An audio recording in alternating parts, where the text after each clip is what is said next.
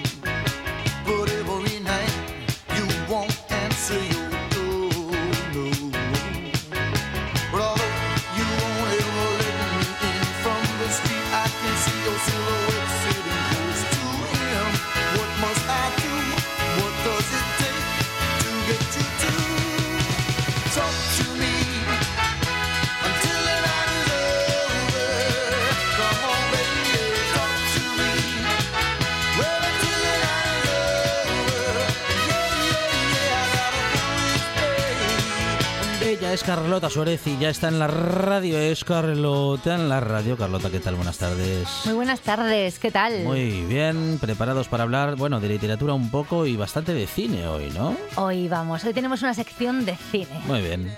Antes de nada, un minutillo para deciros que la situación de las bibliotecas en Oviedo sigue igual, mm. estancada. Así que seguimos dando la turra. Primer minuto. Vale. Listo. Y pasamos al cine. Pero actualice, actualice cuál es la situación de las bibliotecas en Oviedo. La, situación es que seguimos estancados, que los mm. bibliotecarios no tienen ni voz ni voto, que son los mm. que tendrían que estar cortando el bacalao, que las bibliotecas rurales siguen cerradas y, ¿qué te voy a contar? Que, que hay que ponerse las pilas, esto no puede ser. Y que, por supuesto, no llevan ellos sus redes sociales tampoco. Con lo cual, estoy hablando de bibliotecarios, que son obviamente los que tienen que, pues los, los dueños, de los señores de la casa. Señores y señoras, sí, bibliotecarios y bibliotecarias. Así que, bueno, pues nada, lo prometido es deuda y el primer minutillo de la sección hasta que se arregle este tema de las bibliotecas en Oviedo, pues va a ser mm, dar la turra a los señores que tienen que arreglar este problemilla. Muy bien. Y hoy voy a introducir esta sección con un poema. Un poema que precisamente es de un señor, Roberto Juarroz, paisano tuyo, eh, que también es era bibliotecario, eh, poeta, crítico y ensayista. Y el poema dice así, a veces me parece que estamos en el centro de la fiesta, sin embargo, en el centro de la fiesta no hay nadie. En el centro de la fiesta está el vacío, pero en el centro del vacío hay otra fiesta. Alice Guy, Alice Guy, perdón, en el centro del vacío hay otra fiesta, es el título de la obra que, sobre la que vamos a hablar hoy con, con Juan Laborda. Esta obra no es una biografía, es un ensayo, es un acercamiento a la obra de Alice Guy que, bueno, mm, me avergüenza mucho decirlo, pero mm, yo no la conocía, no la conocía hasta que Juan no me abrió los ojos y no me la presentó a través de este ensayo. Y a pesar de aparecer eh, cada vez más en artículos, congresos, y, nos comenta Juan en su último capítulo que incluso tiene un documental en filming, sigue aún sometida al ostracismo general, muy lejos, dice Juan, de las luces de neón que deberían acompañarlo. En el centro del vacío hay otra fiesta, es, si no esas luces de neón, un excelente mapa para llegar hasta ellas y encenderlas. Así que hablemos con Juan Laborda, autor de esta magnífica obra, escritor, doctor en historia moderna, crítico literario, profesor, cinéfilo confeso, amigo y luces, cámara, acción. Buenas tardes, Juan, ¿qué tal? Buenas tardes, encantado de estar con vosotros. Muchísimas gracias. Bienvenido, Juan, a esta buena tarde. Bueno, Alice Guy, hemos hablado de ella en alguna ocasión en esta buena tarde, en el Mujeres en la Historia. Los, los, oyentes de la buena tarde seguro que tienen muy presente, bueno, y los que hayan tenido la oportunidad de escuchar aquellos minutos en RPA, pero bueno, tenemos que actualizar datos eh, porque tú sí que has profundizado en su vida y en el relato de su experiencia vital y profesional. Nada, que Alice Guy no es ni más ni menos no, no, no ya la primera mujer en hacer cine, fue la primera persona en hacerlo y bien poco sabemos de ella, Juan Efectivamente, Alice Guy es el mutismo que en ocasiones sucede a un hecho extraordinario. Alice Guy fue una de las pioneras del cine, con todas las letras, en ese periodo de, magma que fue el comienzo del cinematógrafo, desde que los hermanos Lumière en 1895 eh, hicieron su primera exposición de cine en la Sala Indien de París, y a partir de ahí hubo una serie de personajes que eh, los historiadores del cine han reconocido, como son los propios Lumière o, Edison, ¿no? el gran creador, o, incluso los hermanos mm. O, o Méliès, que han sido bastante famosos, pero a Alice Guy, por una serie de razones, pues se le ha lanzado al ostracismo y ha estado en esta damnatio memoriae, en esta dificultad para recordarla eh, de manera muy habitual. Eh, lo que resulta muy interesante en ella es que fue pionera de pleno derecho y que muy probablemente, aunque el asunto de, de quién fue primero suele ser bastante eh, difícil de comprobar, muy probablemente fue la primera directora en crear una historia ficcional, porque recordemos que en los inicios del cine lo que ocurría era que el cine era no narrativo, esto que ahora nos parece tan extraño, es decir, se colocaba una cámara para observar la salida de una fábrica, se colocaba una cámara para ver el desayuno un bebé, pero no se contaba una historia como tal. Y muy probablemente con El Hada de las Coles, que es una película brevísima de 1898, la primera persona, hasta que descubramos otra cosa, que hizo una narración ficcional, creando ficción en esas imágenes en movimiento sobre una sábana blanca, pues fue nuestra querida Alice Guy. Muy buenas tardes, Juan, ¿qué tal? Buenas tardes, Carlos. Me encanta de estar con vosotros. Bueno, una gozada tenerte. Y bueno, ya ves que aquí el jefe casi casi me tira un poco de las orejas, porque aquí en la Buena Tarde se había hablado de Alice Guy y es que yo ya te digo que, me lo, que acabo de descubrir. Me da un poco de vergüenza. Y estuve pensando incluso, ¿tú crees que puede tener consecuencias históricas esto? Porque su aportación al cine, por lo que he descubierto gracias a este ensayo, fue enorme, fue trascendental. Sí, desde luego Alice Guy es un personaje que hay que tener en cuenta y que hay que empezar a cambiar las historias generales que tenemos del cine. Una de las obras más conocidas de, reflexión cinematográfica es el famosísimo eh, manual de Roman Goubert, la, historia general del cine, y en él eh, Goubert, yo creo que sin ninguna mala intención, decía de Alice Guy que era simplemente una eh, secretaria, porque empezó como secretaria de la empresa cinematográfica de León Gaumont, el gran productor francés. Esto, sin dejar de ser cierto, no es óbice para que luego, en muy pocos años, se convirtiera en una gran creadora.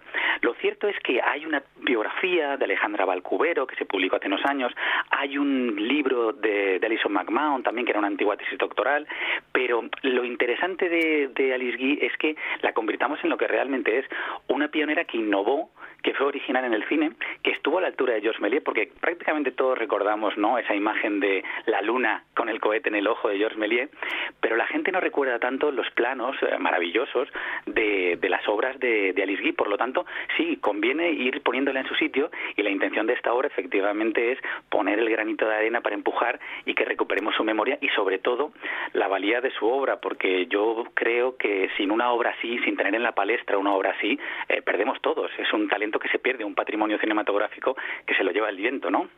Y además, Juan, eh, lo que más me gusta a mí de Alice es que vio las herramientas, o sea, vio en las herramientas para hacer cine, porque tú nos hablabas de su empleador, ¿no? Por decirlo de alguna manera. ella era secretaria de León Gumún en, en un principio.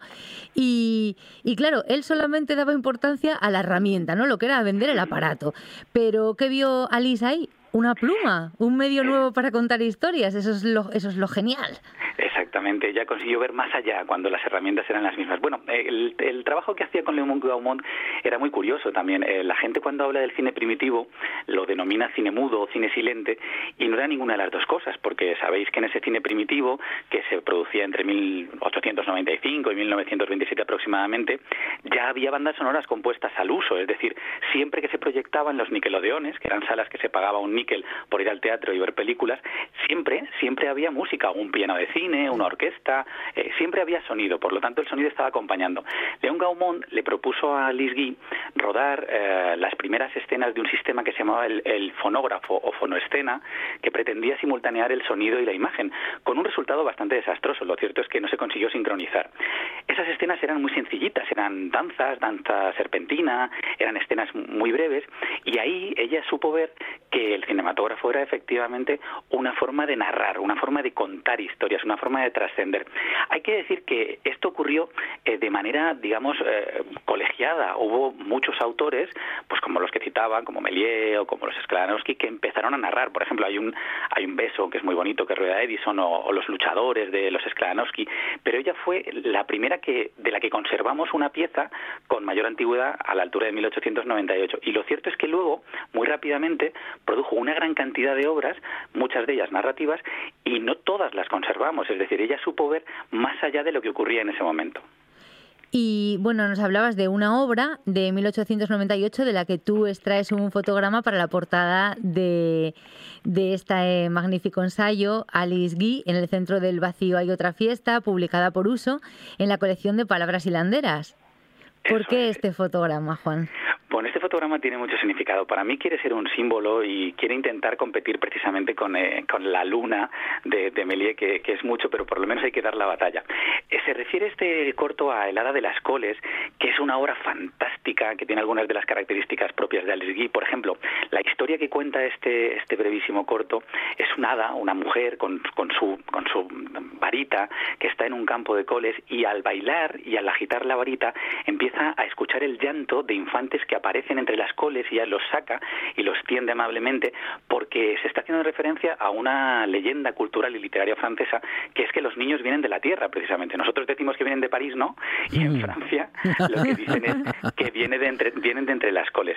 Este fue probablemente, como digo, el primer caso en el que se hace una narración eh, al uso, una narración eh, compleja. Pero es que además, si lo pensamos, este plano ha tenido infinitos significados en la historia del cine. Todos recordamos, ¿no? Al maestro Cuerda con Amanece que no es poco, por ejemplo, eh, esos personajes que vivían semienterrados en su, en su película, semienterrados en la tierra, plantados literalmente.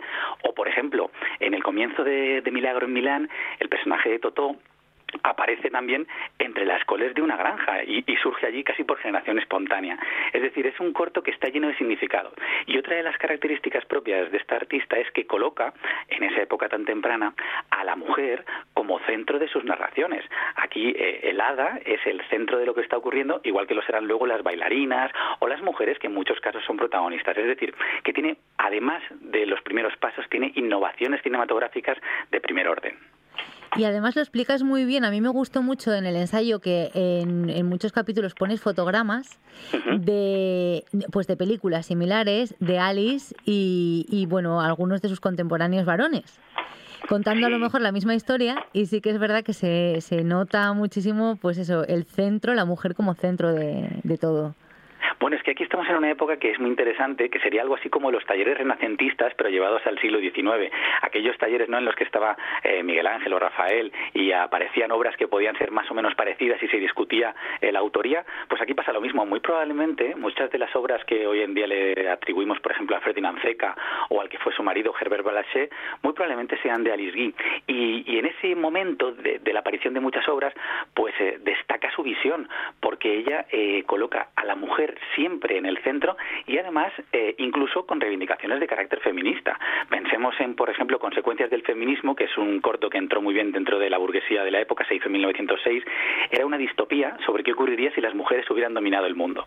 La burguesía del momento se lo tomó como un chiste, como una broma, pero en realidad lo que estaba haciendo, en un espejo deformado, era mostrar los horrores del machismo imperante y cómo esas mujeres travestidas de hombres, otro de los grandes temas de Alice Guy, el travestismo, eh, actuaban de una manera totalmente injusta hacia los contrarios. ¿no? Es más, esa película acaba con una rebelión de esos hombres oprimidos. Si le damos la vuelta, ¿no? sería una rebelión de las mujeres. Así que sí, se ve muy bien la forma de observar, la manera de mirar que tiene Alice Guy.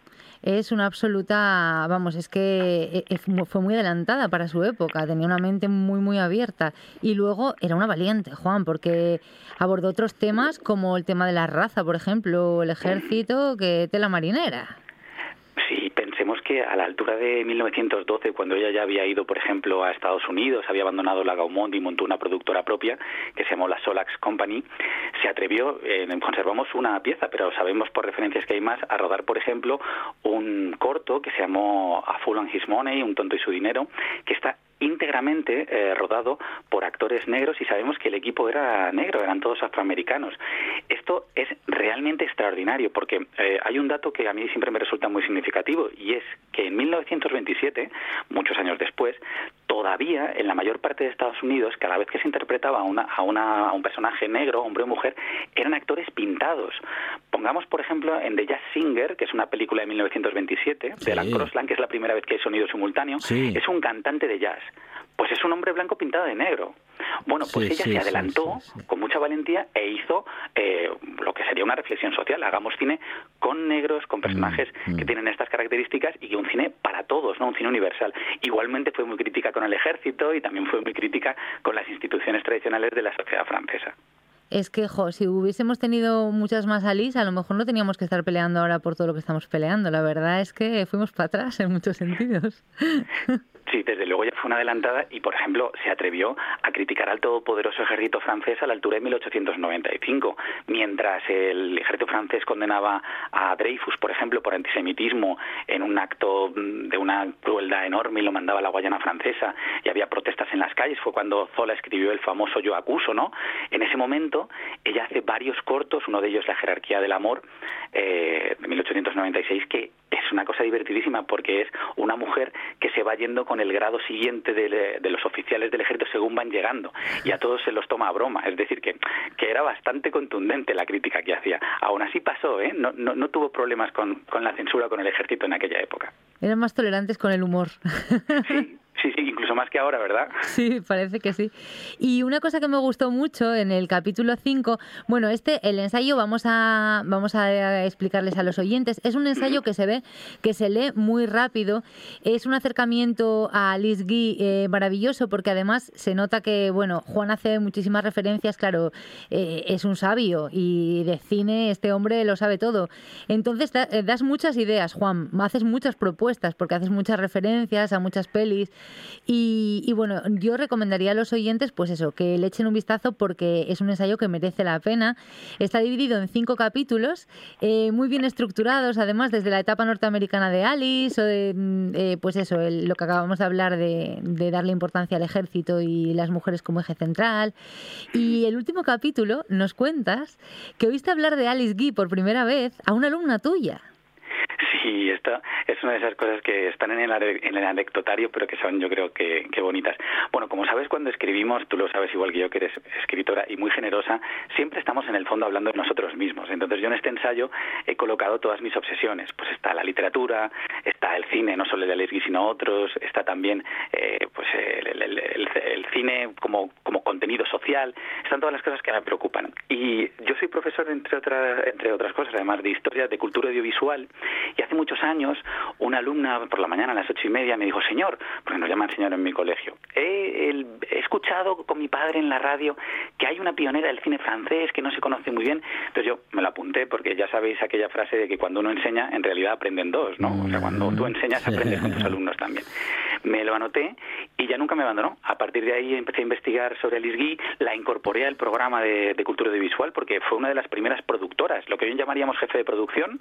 Alice Guy fue jefa de producción también de la Gaumont y la incorporé al programa y empecé a explicarla, a, sobre todo a ver, porque recomiendo a todos los oyentes que puedan que se metan en internet y que vean cortos porque se van a divertir muchísimo con Alice Guy. Así que desde entonces no me abandonó y hasta este libro hemos llegado. Muy buena, muy buena, Juan, esta, esta historia, la de, bueno, la, de haber publicado justamente con la historia de Alice Guy, de, bueno, pues de procurar que todos y todas conozcamos esa historia y, y, que, y que en el cole tengas esa, esa oportunidad, ¿no? De, de, obtener esa, esa devolución de los chicos y las chicas, eso, que, que, que, siendo tan jóvenes eh, se puedan acercar y tú también les ayudes a acercarse al mundo, bueno, al mundo del cine en general y, y al mundo de, bueno, del conocimiento en particular respecto de algunas personas, ¿no? Algo en lo que ellos y ellas también contribuyen contigo. Yo creo que nos alimentamos los unos de los otros, pero fíjate qué bonito que eh, uno siempre tiene dudas a la hora de poner cine silente a los alumnos que tienen 16, 17 años, piensa que no van a entrar bien, y lo cierto es que cuando les pones las películas de Alice Guy, se ríen, eh, se emocionan, luego lo comentan, ya tienen unas pautas previas, pero estas películas, incluso más que las actuales, les ocurre que los planos están cargados de, semántica, de, de, significado, de simbolismo, y siempre quieren decir otra cosa. Yo creo que Alice Guy es eh, una mujer recuperar porque tiene muchísimo calado en prácticamente todos los planos. Y resulta sorprendente que chicos de 16 años vean cortos de hace 120 años y entren en ellos y se sientan identificados, ¿no? Ahí es donde se ve que verdaderamente pues hay un valor artístico y un valor cultural profundo. Y es un cine para leer entre líneas, el de Alice Guy. Exactamente, exactamente, Carlota. es un cine que dice mucho más de lo que dice, es aquello de decir sin decir. Es un cine que sugiere, porque la sugerencia es lo que es la clave, ¿no? En el arte, no decirlo de manera clara, sino sugerir. Y ella sugiere mucho. Hay, muchas cargas de profundidad ocultas en su cine. Es Juan Laborda Barceló. Sí, diga, diga. Un, solo, un segundo solo. Vamos a atracar a Juan para que nos rescate una palabra ah, y nos cuente qué libro qué libro le marcó. Vale. Y luego ya cuando nos despidamos, con tu permiso, voy a rescatar a nombre de Alice una palabra que si te quedas un segundito a escucharnos, yo creo que casi casi a través de tu ensayo está pidiendo que la rescatemos. Pero ahora, Juan, rescátanos tú una palabra para el refugio y cuéntanos qué libro te marcó. Por favor, pues encantado de hacerlo. Muchas gracias por dejarme colaborar en este espacio tan bonito. Voy a recuperar una palabra que es muy visual precisamente y que es eh, arrebol. Ah, Ese color rojizo o a veces violáceo también, especialmente en las nubes cuando se refleja el sol o incluso también que a mí me gusta mucho eh, en los rostros, ¿no? Cuando un, alguien se, se, sonroja también le están naciendo arreboles en, en, las mejillas. Con lo cual es una palabra que, que me encanta y, me gusta mucho explicarla que normalmente no, no se conoce tanto arrebol o arreboles. Y con esas fotos que haces tú de arreboladas por las mañanas. Totalmente arreboladas. Bueno, y pegado a arrebol, otra palabra que ya coloco que es urente, que me encanta su eufonía, urente que es ardiente, ¿no? Son arreboles urentes. Bueno, pues dos, dos por una. Los amaneceres de Juan rescatados en el refugio.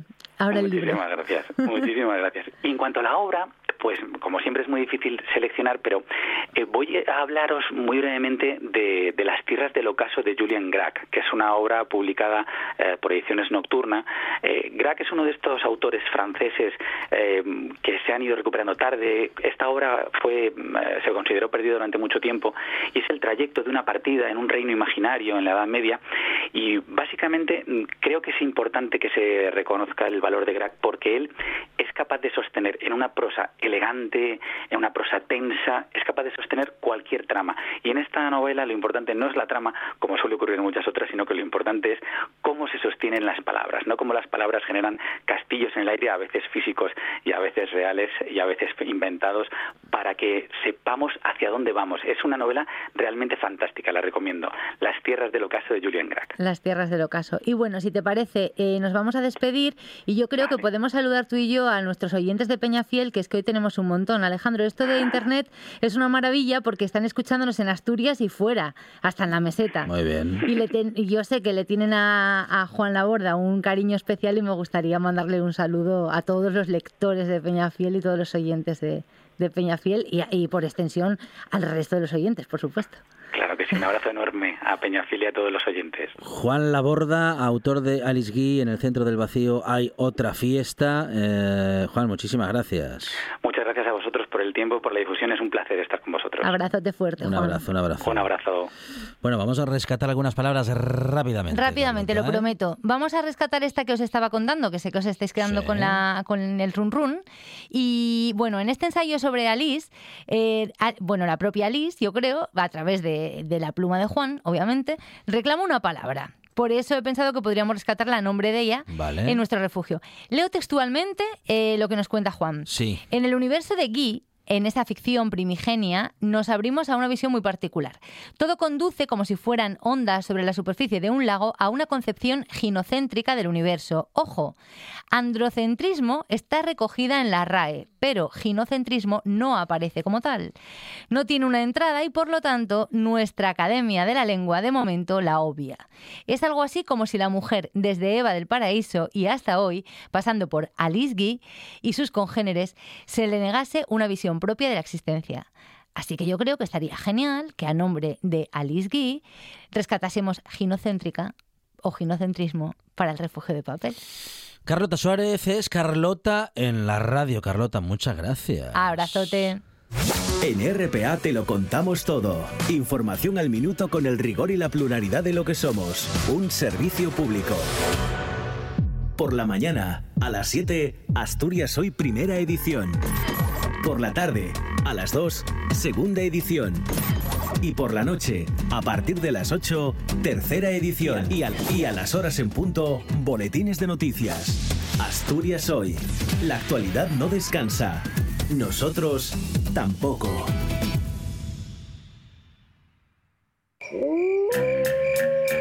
Noche de Lobos.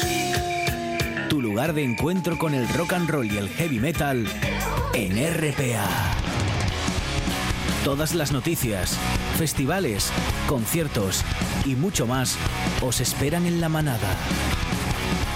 Noche de Lobos, la madrugada del domingo al lunes, de 12 a 2 de la mañana, en RPA.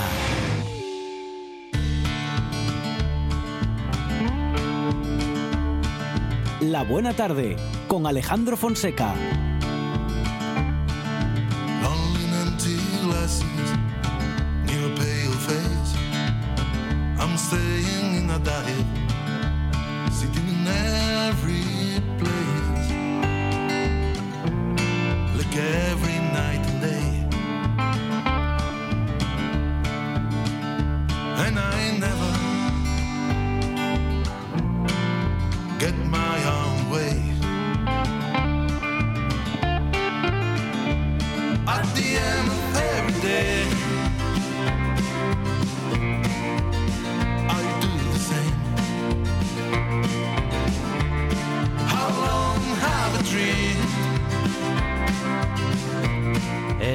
Él es poeta y periodista, es de Mieres y hoy presenta, sí, digo bien, hoy lunes a las siete y media de la tarde en un acto organizado por la Sociedad Cultural Gesto y el Ateneo Obrero presenta a falta de uno dos libros y es que esta pandemia nos ha acumulado mucho trabajo, sobre todo a José Luis Argüelles. José Luis, ¿qué tal? Buenas tardes.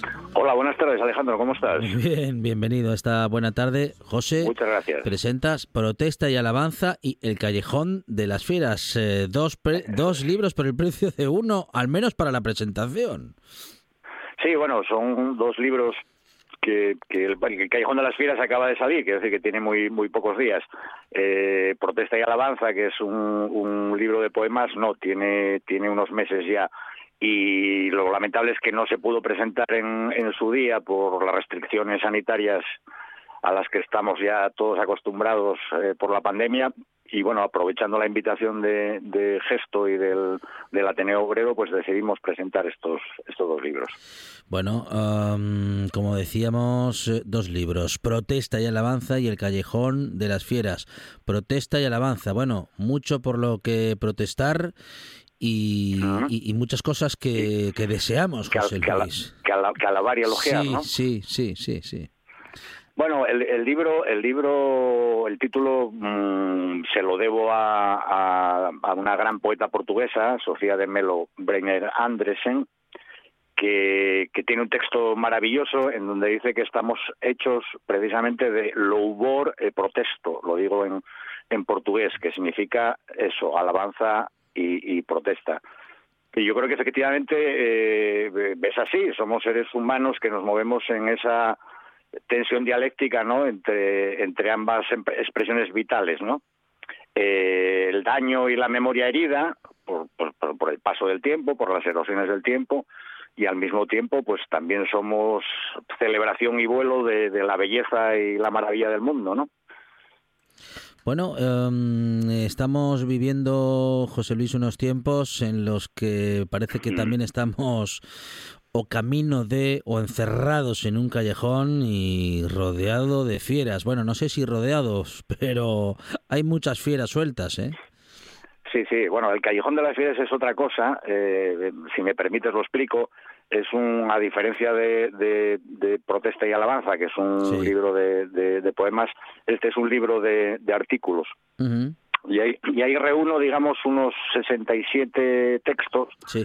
que, que se publicaron en la Nueva Claro. España de Gijón entre Ujú. 2012 y 16 en la, edición dominical del, del, periódico y a los que ahora añado un subtítulo que es yo creo que bastante expresivo y elocuente, prosas de aquellos daños. eh, bueno, son textos que yo estos días en alguna otra entrevista lo, lo, he repetido y, ahora quiero subrayarlo también.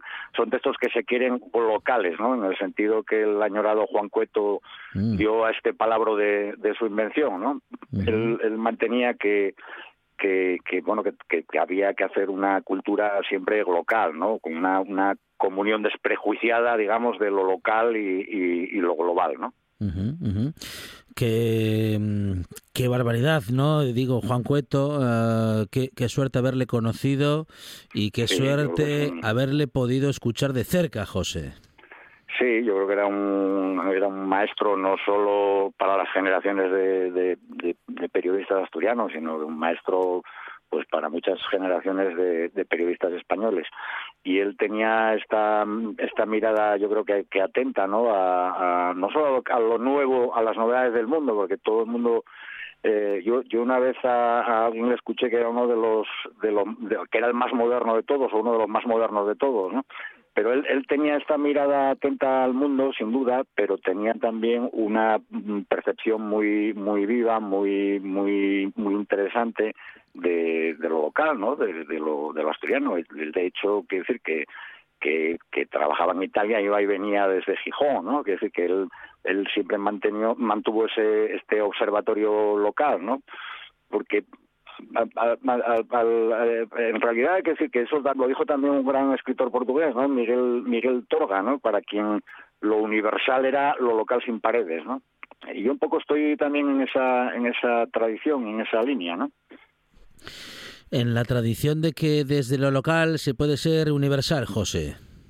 Sí, sí, no, es que yo creo que es la, la única manera de, de ser universal eh, es no olvidándote de tus raíces. Es decir, que, que, que, vuelvo a la expresión de Miguel Torga, los, los expresa con una frase que yo creo que es tan redonda que, que que hace falta introducir pocos matices, ¿no? Cuando dice que lo universal es lo local sin paredes, es decir, eh, eh, lo local que huye del ensimismamiento, del, del, particularismo, ¿no? del, del, cogerse al, a la bandera y decir que es mi mejor que es la mejor bandera de todas, ¿no? Hay que defender eh, lo local porque porque formamos parte de esas esas son nuestras raíces y son nuestras señas de identidad, pero sin dejar de abrirse al mundo. ¿no?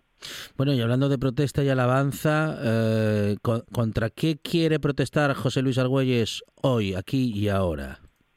Bueno, eh, eh, lo de, lo de la, protesta yo creo que es que mm, es una, una mm, actitud ante el mundo que yo creo que, que todos los seres humanos en algún momento eh, tenemos y sentimos, ¿no? Bueno, pues yo quiero, claro, quiero protestar pues contra, contra el paso del tiempo, ¿no? Contra la mm. muerte, ¿no? Que es mm. esa esa figura inevitable que nos que nos llega a todo y contra las grandes injusticias sociales. Que, que, seguimos viviendo, es decir, que hay veces que nos olvidamos de que de que la lucha contra las contra las desigualdades, contra las injusticias eh, son asuntos de todos los días, no son un asunto de cada cuatro años ni cada ocho, ¿no? Y un poco, pues, pues contra todo eso, ¿no? ¿Y a qué hay que alabar? ¿A qué hay que mm, dar las gracias o por qué hay que seguir dando las gracias, José Luis? Yo, eh, eh, fíjate, te hago una confesión. Eh, con, el paso de, las, de los años, yo era muy, cuando era joven, era muy, muy, muy protestón, ¿no? Muy protestón en el sentido de que me parecía que todo estaba mal hecho. Con el, con el paso de los años, no digo que haya caído en una especie de mística guilleniana, ¿no? Que insistía, Jorge Guillén, el poeta, insistía mucho en, en esa frase de, de, Leibniz, tan conocida, el filósofo Leibniz, tan conocida de que el mundo está bien hecho, ¿no? Pero yo sí creo que, que, que levantarse cada mañana, eh, subir la persiana, mm, ver el amanecer, eh, es un milagro, ¿no? Y es algo que debemos que debemos mm, alabar, ¿no? Sin, sin restricciones, el hecho de estar vivos, de seguir respirando y de, de, poder cambiar las cosas, porque al final uno puede cambiar las cosas si está vivo, ¿no? Y si, y si lucha por ello, ¿no? La poesía es otro milagro por el que hay que dar las gracias. Es una de esas cosas, en fin, misteriosas y maravillosas. sí, sí, sin duda. La, poesía yo creo que es, que es lo que nos permite dialogar con nosotros mismos desde, desde la palabra mm, más exacta posible, ¿no? y desde y desde una desde una música distinta desde una música quizá más más profunda yo creo que es el se dice mucho que la poesía es el laboratorio de la lengua y, yo creo que es así sea, los grandes los, grandes experimentos de la lengua se hacen sin duda con la, con la poesía, pero es muchas otras cosas. además de, ser laboratorio de la lengua, pues es el, la vía que tenemos para, para conocernos mucho mejor y para estar en el mundo sabiendo sabiendo buscar o, intentando buscar un sentido a nuestra a nuestra existencia, ¿no? Y hablando de poesía y de poetas y, de hablar con uno mismo, ¿es cierto que quien habla solo espera hablar con Dios un día?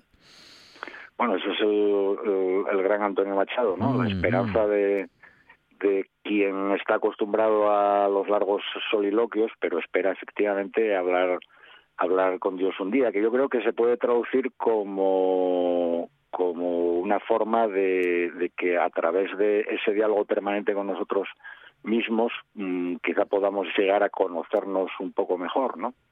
A saber en definitiva quién somos, ¿no? Hoy a las siete y media de la tarde en eh, el Ateneo, o sea, un encuentro organizado por la Sociedad Cultural eh, Gesto y el Ateneo Obrero de la Escuela de Comercio en la calle Tomás y Valiente de Gijón, siete y media de la tarde, presentación doble a cargo de José Luis Argüelles, protesta y alabanza y el Callejón de las Fieras. El primero, poesía, el segundo, bueno, pues poesía en prosa, esa que usted se puede encontrar en, eh, bueno, en la prensa periódica con reflexiones de este gran periodista y escritor José Luis Argüelles. Compañero, muchísimas gracias, que vaya todo muy bien esta tarde. Muchísimas gracias, un abrazo. Un abrazo. Un programa de viajes, turismo, aventura e historia lleno de contenidos didácticos con los que aprender y divertirse. Un escaparate turístico donde se incluyen información sobre casas rurales, hoteles, gastronomía, turismo de aventura, senderismo, festivales. Voy a volver a salir y quiero que me aplaudáis como si fuera yo que sé. Un buen día para viajar. Un programa de apoyo al sector turístico de Asturias. Los sábados y domingos a las 10 de la mañana. Nueve de cada diez soñadores recomiendan escuchar La Buena Tarde. El décimo está dormido, roncando y no se entera de nada. Qué pena, hombre. Usted, usted, despierte y escuche La Buena Tarde en RPA. La siesta es para el fin de alma de cántaro.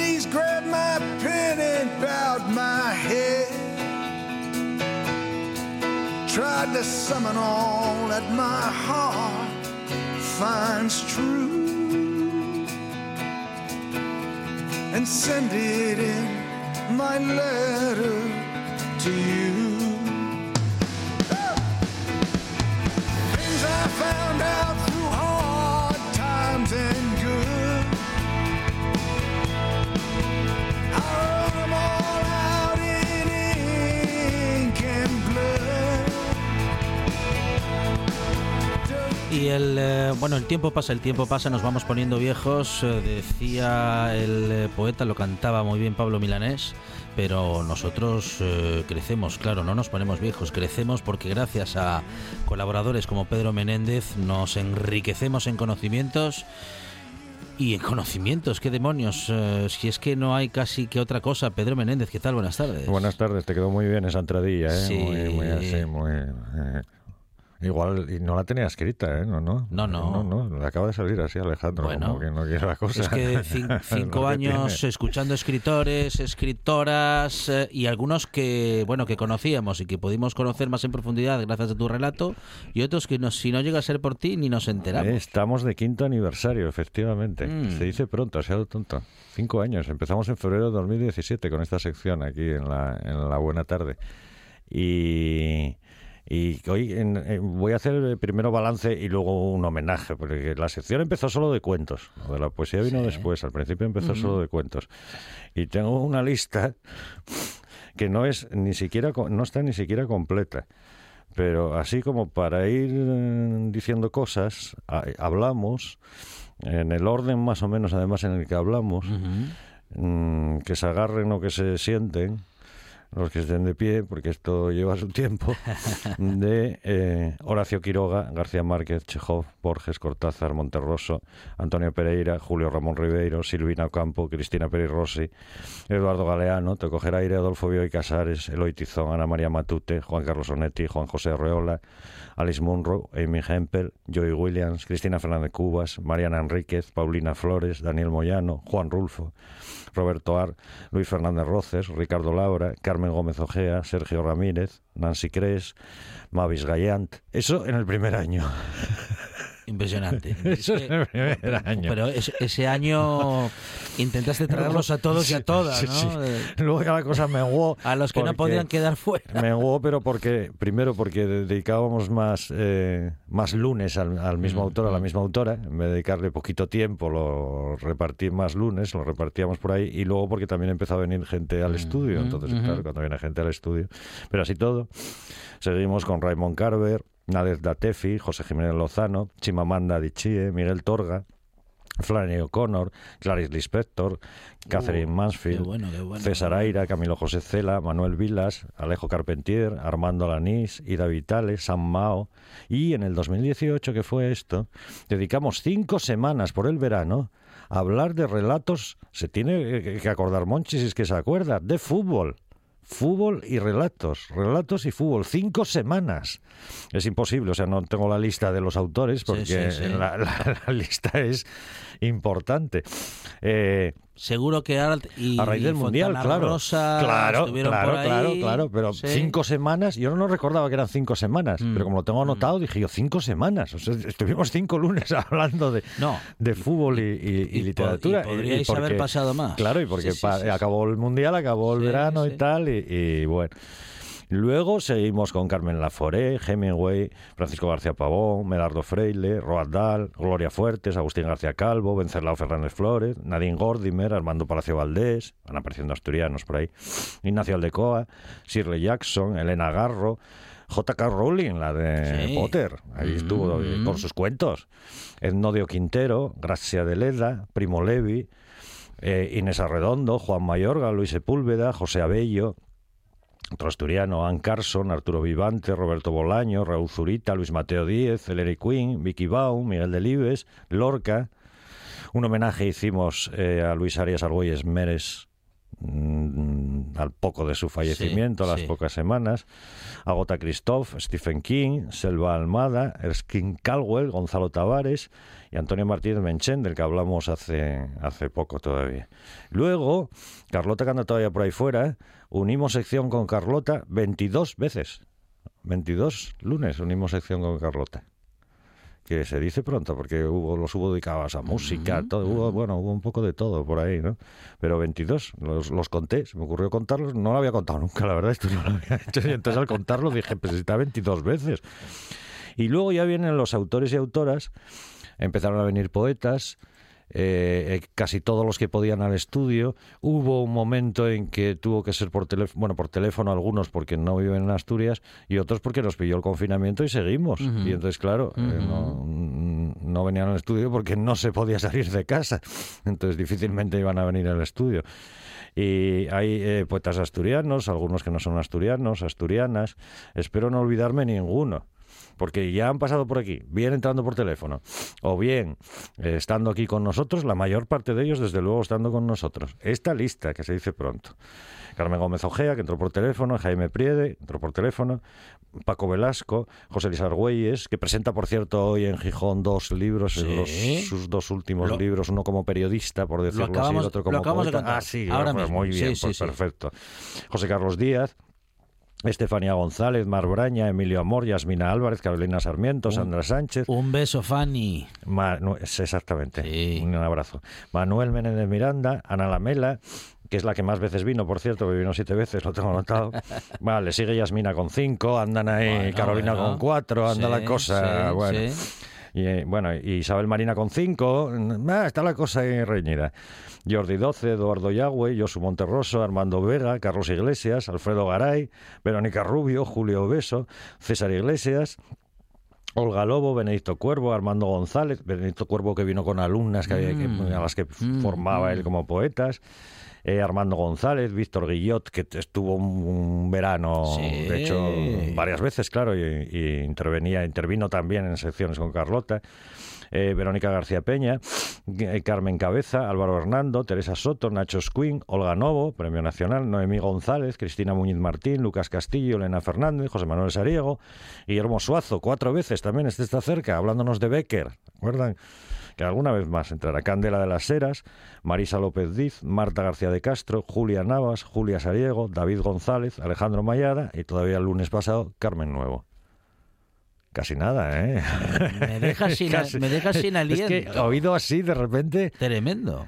Es increíble. ¿verdad? Eh, Bueno, es increíble y, y reconfortante, ¿no? Porque eh, acabas de nombrar, bueno, en fin, no sé, a buena parte de los mejores y las mejores escritores y escritoras del siglo XX, algunos clásicos eh, que no pueden faltar y muchos y muchos escritores y escritoras asturianos y asturianas que, que que han son pasado los que, y que siguen pasando por que- esta y buena que tarde. espero que sigan pasando Claro, porque es lo que lo agradable no de, de todas estas historias.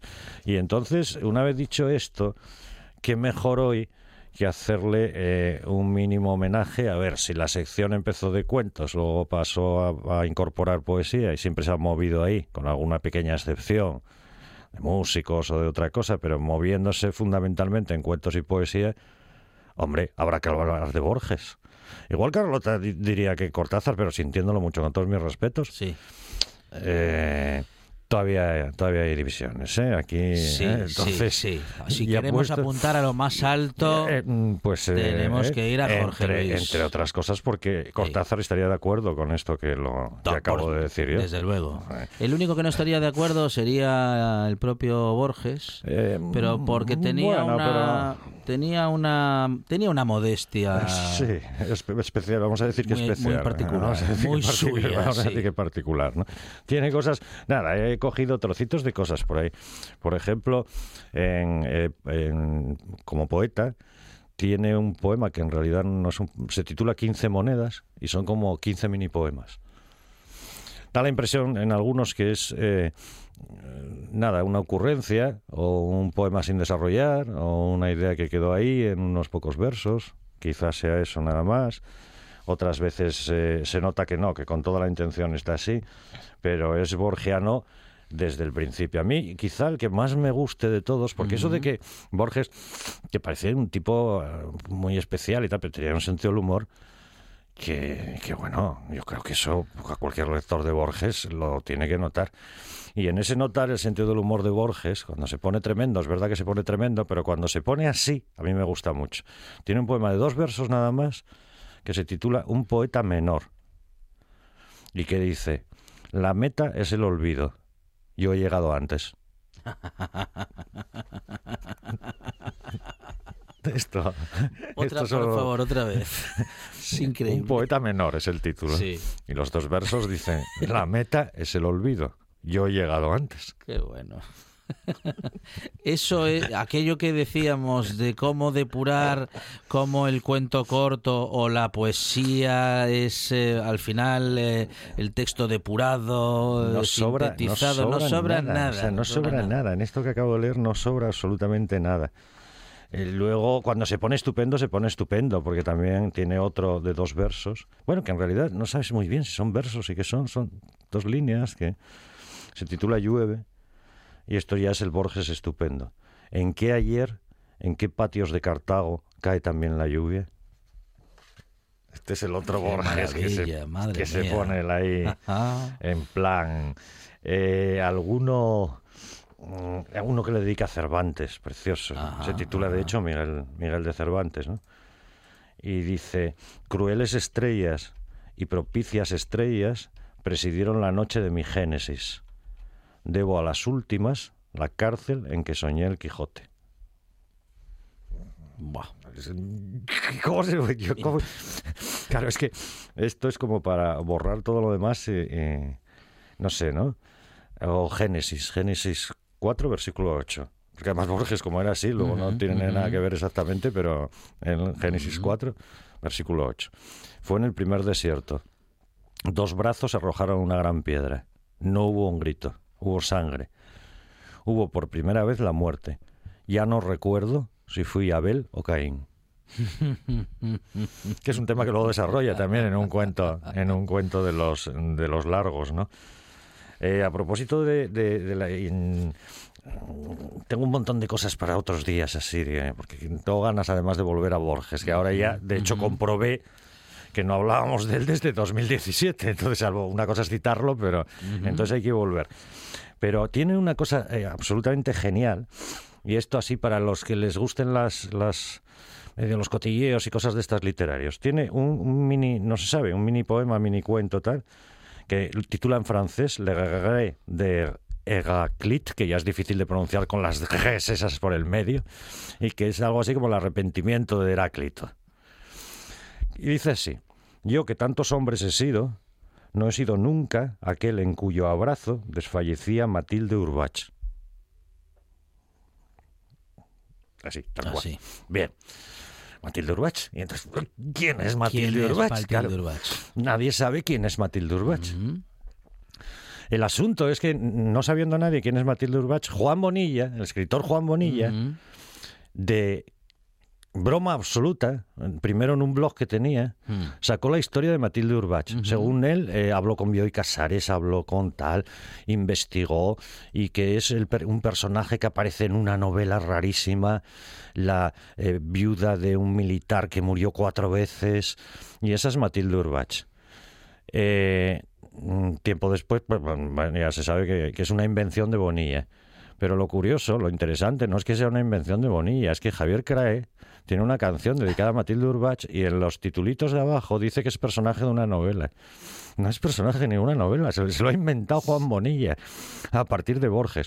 Pero es que en la edición, última edición de los cuentos completos de Borges que, aparecen, que aparecieron en España hace pocos años, el editor, por cierto, sin citar a Juan Bonilla, No, traga esto no me y, digas, no dice, lo puedo creer. pues sí, en una nota a pie de página, en el- justo en donde aparece este el arrepentimiento de Heráclito, en la nota a pie de página dice que Matilde Urbach es el personaje de una novela de fulanito tal, no sé qué. O sea, ¿a dónde pueden llegar las historias? De, de un día que Bonilla estaba así, además el, el texto imita un poco a- al estilo de Borges a la hora de escribirlo y todo eso. Muy lo que hubiera hecho Borges. Pues Matilde Urbach no era nadie. Pero Borges era mucho, ¿eh? Sí, señor. Ah, para, bueno, con Borges podríamos pasar un año entero de secciones, pero bueno, de vez en cuando hablaremos de él e incluso con él, siempre que Pedro Menéndez nos lo proponga y nos lo acerque. Pedro, muchísimas gracias. Gracias, buen lunes. Queremos más semana. Borges, queremos más Borges Sí, sí, sí, en las próximas semanas. Bueno, tendremos. y queremos más de muchas cosas, ¿eh? pero claro, todo no se puede. Por ejemplo, ahora llegan las noticias y después la buena tarde sigue.